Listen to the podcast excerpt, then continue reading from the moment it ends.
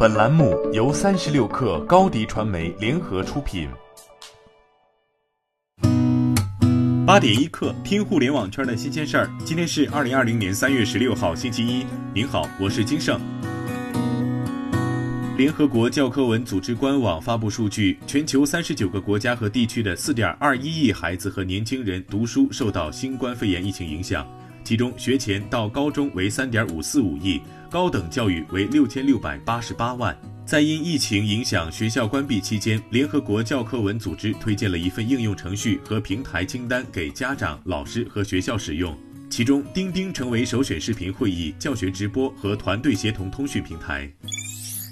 互联网租赁自行车卫生保障运营规范昨天发布，是全国首个共享单车消毒团体标准，由美团单车联合中国城市公共交通协会发起，经政府、NGO 机构、企业等各界代表积极参与修订后正式发布。规范要求，在遇到突发公共卫生事件时，车把手、车篮、车锁等骑行人易接触的部位需确保每天清洁消毒不少于一次，其他部位定期清洁，确保干净无污物。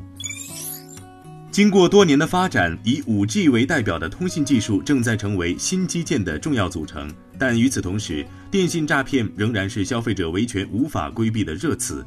天眼查专业版数据显示，通信企业被执行人在最近五年新增了十六倍，而行政处罚信息主要围绕违反税收管理、不正当竞争、相关用户实名登记等违法行为展开。上周末，苹果宣布，第三十一届全球开发者大会将是一个仅在线上举办的活动。由于新型冠状病毒在世界范围内持续传播，因此今年将不会组织线下聚会，线上大会将于六月举办。在今年的大会上，苹果可能会推出 iOS 十四、iPadOS 十四、macOS 十点一六、tvOS 十四和 watchOS 七。虽然还不清楚，同时是否会有新硬件出现。但 MacBook Pro 和 MacBook Air 等产品有望在今年内获得更新。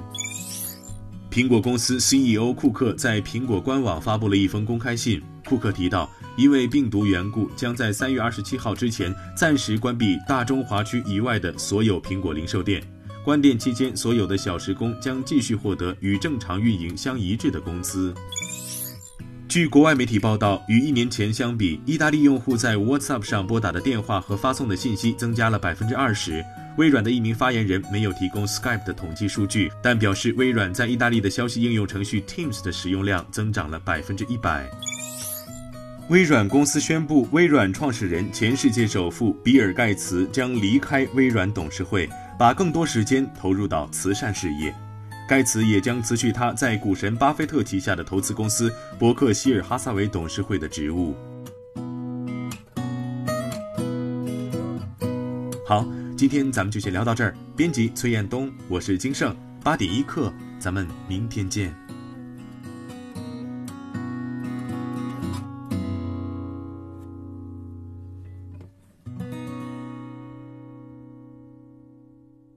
欢迎加入三十六氪官方社群，添加微信 baby 三十六氪 b a b y 三六 k r，获取独家商业资讯，听大咖讲风口，聊创业，和上万客友一起交流学习。